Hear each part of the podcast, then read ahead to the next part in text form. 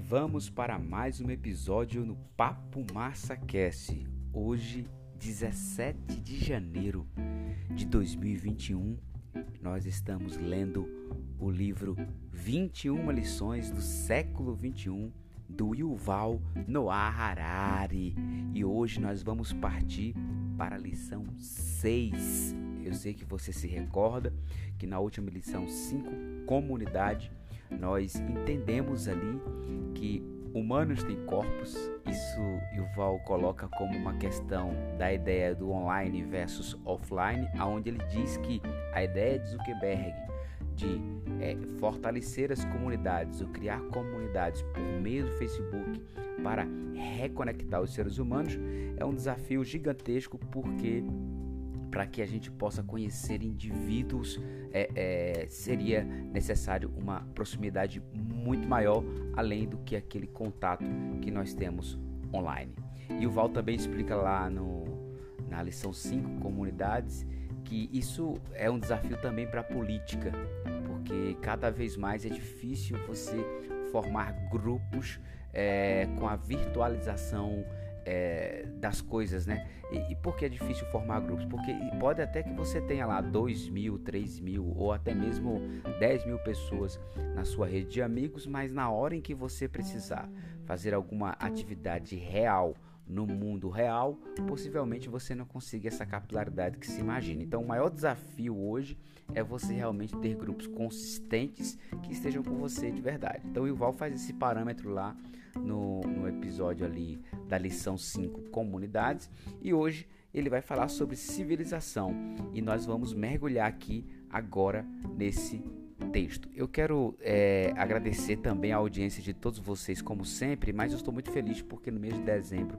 eu tive mais de 400 reproduções, mesmo não publicando é, episódios novos. Vamos seguir em frente. Um abraço a todos os países que nos acompanham por aqui no Papo Massa Cast. Simbora para a leitura.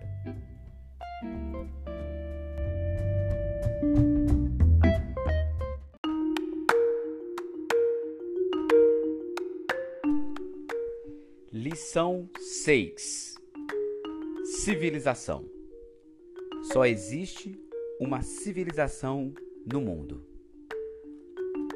Enquanto Mark Zuckerberg sonha em unificar o gênero humano online, eventos recentes no mundo offline parecem dar vida nova à tese do choque de civilizações.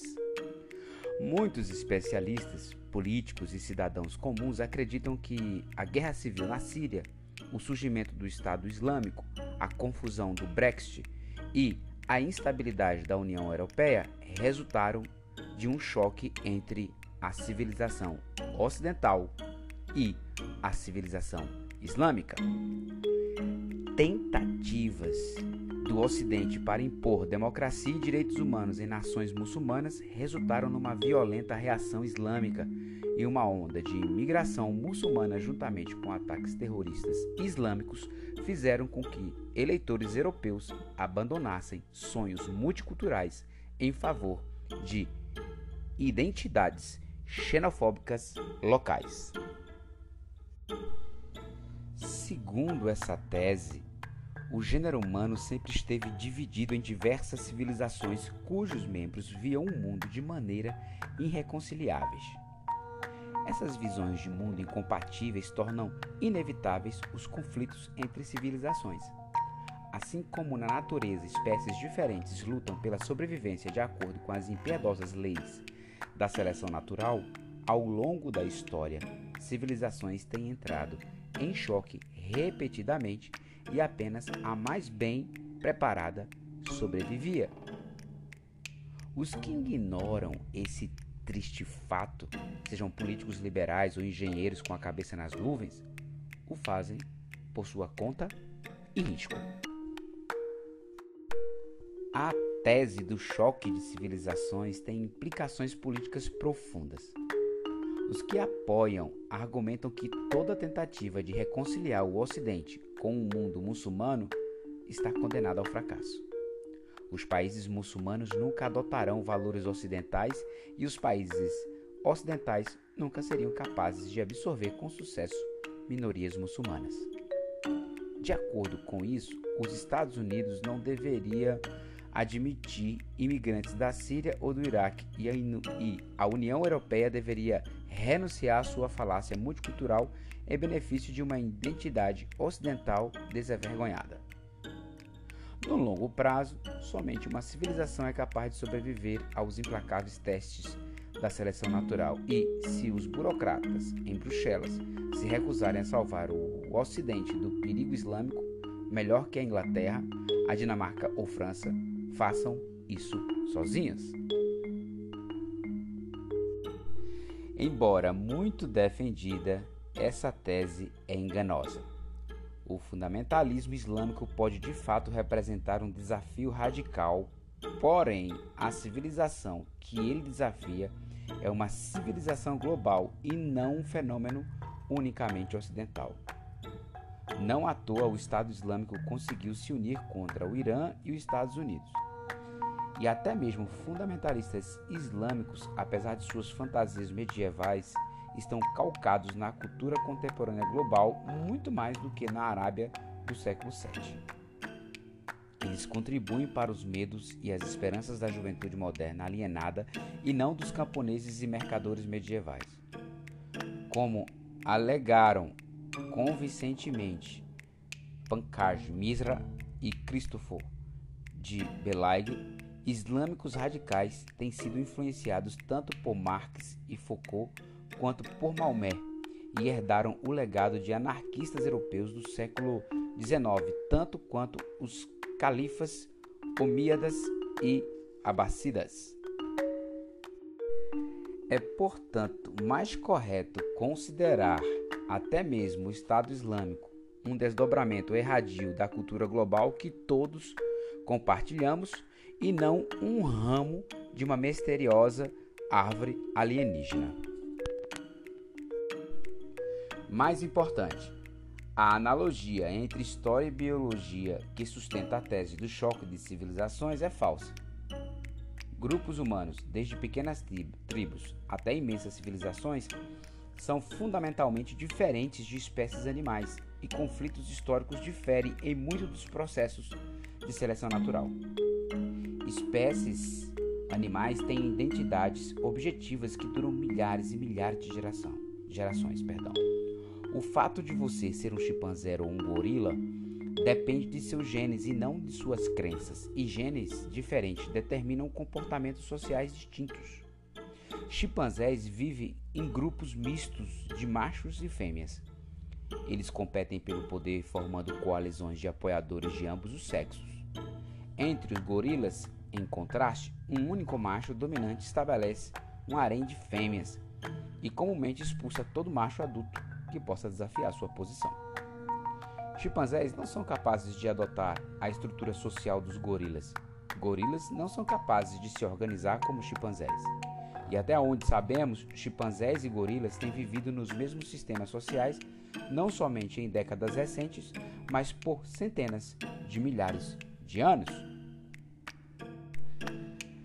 Não há nada parecido com isso entre os humanos.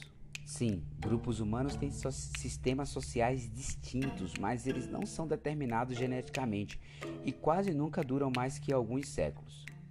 Pense nos alemães do século XX, por exemplo. Em menos de 100 anos, eles se organizaram em seis sistemas diferentes: o Império Hohenzollern, a República de Weimar, o Terceiro Reich, a República Democrática Alemã, também conhecida como Alemanha Oriental Comunista, a República Federal da Alemanha, também conhecida como Alemanha Ocidental, e finalmente a Alemanha Reunificada Democrática. É claro que os alemães mantiveram sua língua e seu amor por cerveja e salsicha. Mas existirá alguma essência alemã única que os distingue de todas as outras nações que se manteve inalterada de Guilherme II até a Angela Merkel? E se existir, será que também estava lá mil ou cinco mil anos atrás? O preâmbulo da Constituição Europeia, entre parênteses aqui não ratificado, começa declarando que se inspira na herança cultural, religiosa e humanista da Europa, da qual desenvolveram-se os valores universais dos invioláveis e inalienáveis direitos da pessoa humana, da democracia, da igualdade, da liberdade do Estado de Direito. E isso poderia dar a impressão de que a civilização europeia é definida pelos valores dos direitos humanos, da democracia, da igualdade e da liberdade. Incontáveis discursos e documentos traçam uma linha direta da antiga democracia ateniense até a atual União Europeia, celebrando 2,5 mil anos de liberdade e democracia europeias. Isso faz lembrar a parábola do homem cego que apalpa a cauda de um elefante e chega à conclusão de que o elefante é uma espécie de pincel. Sim, ideias democráticas têm sido parte da cultura europeia durante séculos, mas nunca constituíram o todo. Apesar de toda sua glória e influência, a democracia anteniense foi um experimento ambíguo que mal sobreviveu 200 anos num pequeno canto dos Balcãs. Se o que definiu a civilização europeia nos últimos 25 anos foi a democracia e os direitos humanos, onde entram Esparta e Júlio César, os cruzados e os conquistadores, a Inquisição e o comércio de escravos, Luís XIV e Napoleão, Hitler e Stalin. Foram todos intrusos de alguma civilização estrangeira? Na verdade, a civilização europeia é tudo aquilo que os europeus fizeram dela, assim como o cristianismo é tudo que os cristãos fizeram dele. O Islã é tudo que os muçulmanos fizeram dele, e o judaísmo é tudo que os judeus fizeram dele. E eles fizeram disso coisas notavelmente diferentes ao longo de séculos. Grupos humanos se definem mais pelas mudanças porque passam do que pela continuidade, mas ainda assim eles conseguem criar para si mesmos identidades antigas graças ao seu talento para contar histórias. Não importa quais revoluções experimentem, normalmente são capazes de tecer o antigo e o novo numa trama única. Até mesmo o indivíduo pode entretecer mudanças pessoais radicais numa narrativa de vida coerente e poderosa abrindo aspas, eu sou aquela pessoa que já foi socialista, mas depois se tornou capitalista. Nasci na França e agora vivo nos Estados Unidos. Eu era casado e depois me divorciei. Eu tive câncer e depois me curei.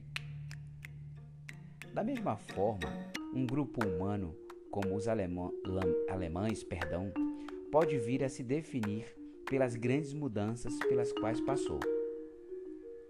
Fomos nazistas, mas aprendemos nossa lição e agora somos democratas pacifistas. Não precisamos procurar alguma essência alemã única que se tenha manifestado primeiro em Guilherme II e depois em Hitler e finalmente em Merkel. Essas transformações radicais são exatamente o que define a identidade alemã.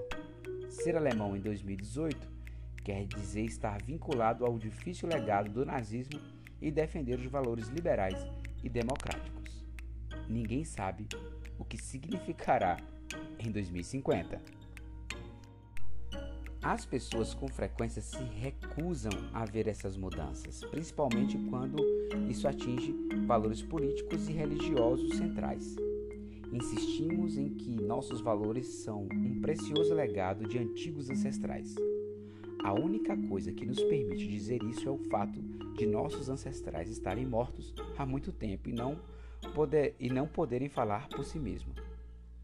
Considere-se, por exemplo, as atitudes judaicas em relação às mulheres. Atualmente, judeus ultra-ortodoxos banem imagens de mulheres da esfera pública. Outdoor e anúncios dirigidos a judeus ultra-ortodoxos exibem apenas homens e meninos, nunca mulheres e meninas. Em 2011, um escândalo irrompeu quando um jornal ultra-ortodoxo do Brooklyn, de Dzidung, publicou uma foto de membros do governo norte-americano assistindo à operação de captura de Osama Bin Laden, mas apagou digitalmente todas as mulheres da foto, incluindo a secretária de Estado Hillary Clinton. O jornal explicou que foram obrigados a fazer isso devido às leis de recato judaicas. Escândalo semelhante aconteceu quando o jornal Versar removeu Angela Merkel da fotografia de uma manifestação contra o massacre do jornal francês Charlie Hebdo, para que sua imagem não despertasse quaisquer pensamentos libidinosos nas mentes de leitores religiosos.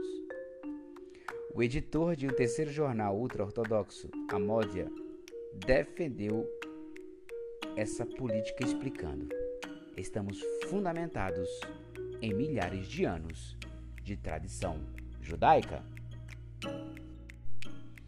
Em nenhum lugar a proibição de olhar para mulheres é mais rigorosa do que numa sinagoga. Nas sinagogas ortodoxas, as mulheres são cuidadosamente segregadas a dos homens e tem de se ocultar atrás de uma cortina, de modo que nenhum homem veja acidentalmente o vulto de uma mulher enquanto ele pronuncia suas preces ou lê as escrituras. Embora isso se baseie em milhares de anos de tradição judaica e em leis divinas imutáveis, como explicar o fato de que quando os arqueólogos escavaram em Israel sinagogas antigas no tempo de Misna e do Talmud, não encontraram sinal de segregação e de gênero? e, em vez disso, descobriram belos chãs de mosaicos em pinturas e paredes que retratam mulheres e algumas delas bem pouco vestidas. Os sábios que escreveram a Misna e o Talmud oravam e estudavam regularmente nessas sinagogas. Porém, os atuais judeus ortodoxos as considerariam blasfemas, profanações de antigas tradições. Distorções semelhantes caracterizam todas as religiões. O Estado Islâmico vangloria-se de ter se revertido à versão pura e original do Islã, porém escolhe muito discretamente quais textos citar e quais ignorar, e como interpretá-los. Na verdade, sua atitude faça você mesmo na interpretação de textos sagrados é em si mesma muito moderna. Segundo a tradição, a interpretação era monopólio dos ulama, eruditos que estudavam a lei e a teologia muçulmanas em instituições respeitáveis como Al-Zahra, no Cairo. Poucos líderes do Estado Islâmico apresentam tais credenciais, e os mais respeitados ulama consideram Abdul Baqi Balgadi e os de sua laia criminosos e ignorantes. Isso não quer dizer que o Estado Islâmico seja não islâmico ou anti-islâmico, como alegam algumas pessoas. É particularmente irônico que líderes cristãos, como Barack Obama, tenham a temeridade de dizer a muçulmanos autoproclamados como Abu Bakr al-Baghdadi o que significa ser muçulmano. A acalorada discussão sobre a verdadeira essência do Islã é simplesmente irrelevante. O Islã não tem DNA fixo. O Islã é aquilo que os muçulmanos fizeram dele.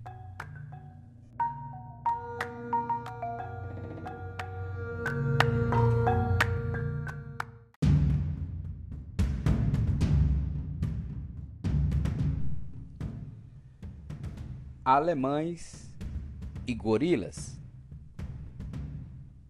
Há uma diferença ainda mais profunda que distingue grupos humanos de espécies animais.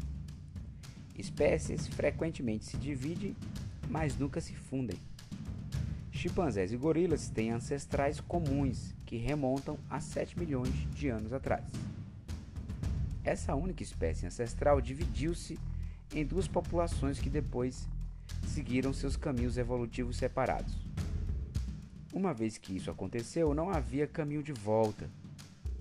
Como indivíduos que pertencem a espécies diferentes não são capazes de produzir juntos uma descendência fértil, espécies nunca se fundem. Gorilas não podem se fundir com chimpanzés, girafas não podem se fundir com elefantes e cães não podem se fundir com gatos. Tribos humanas, em contraste, tendem a se aglutinar com o tempo em grupos cada vez maiores. Os alemães modernos surgiram da fusão de saxões, prussianos, suábios e bávaros, que não faz muito tempo não tinham muito amor um pelos outros.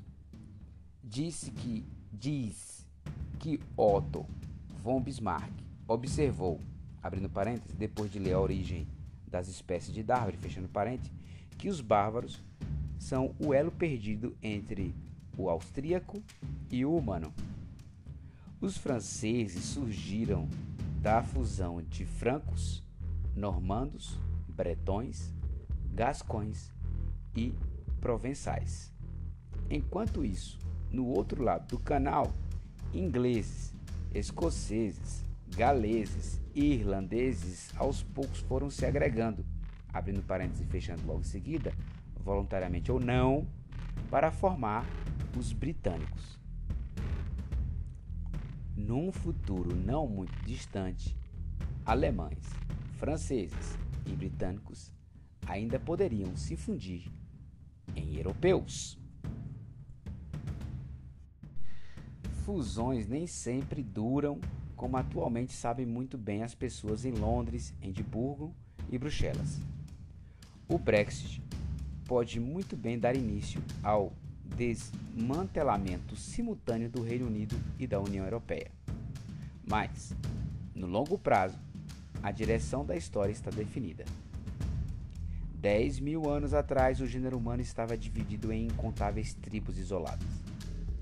A cada milênio que passava, elas se fundiam em grupos cada vez maiores, criando cada vez menos civilizações distintas. Nas gerações recentes, as poucas civilizações remanescentes têm se mesclado numa única civilização global.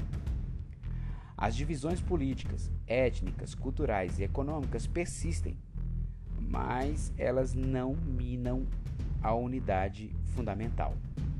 Na verdade, algumas divisões só se tornam possíveis devido a uma estrutura comum que prevalece sobre tudo. Na economia, por exemplo, a divisão do trabalho não pode ter êxito a menos que todos compartilhem um mercado único. Um país não pode se especializar na produção de carros ou petróleo a menos que possa comprar alimentos de outros países produtores de trigo e arroz. O processo de unificação humana tem assumido duas formas: o estabelecimento de ligações entre, entre grupos distintos e a homogeneização de práticas em todos os grupos podem se formar ligações até mesmo entre grupos que continuam a se comportar de modos muito diferentes. Na verdade, podem se formar ligações até entre inimigos jurados. A própria guerra pode gerar alguma das mais fortes de todas as ligações humanas. Historiadores alegam frequentemente que a globalização atingiu um primeiro pico em 1913. Depois entrou em longo declínio durante a época das guerras mundiais e da Guerra Fria, e só se recuperou após 1989. Isso pode valer para a globalização econômica, porém ignora a dinâmica de globalização militar, igualmente importante. A guerra difunde ideias, tecnologias e pessoas muito mais rápido do que o comércio. Em 1918, os Estados Unidos estavam mais estreitamente ligados à Europa do que em 1913 se afastaram nos anos entre guerras e tiveram seus destinos entrelaçados inextricavelmente pela Segunda Guerra Mundial e pela Guerra Fria. A guerra também faz as pessoas ficarem muito mais interessadas umas nas outras. Os Estados Unidos nunca tinham estado em contato tão próximo com a Rússia como durante a Guerra Fria quando cada tosse no corredor de Moscou causava pânico em Washington. As pessoas se importam muito mais com seus inimigos do que com parceiros comerciais. Para cada filme americano sobre Taiwan, provavelmente a 50 sobre o Vietnã.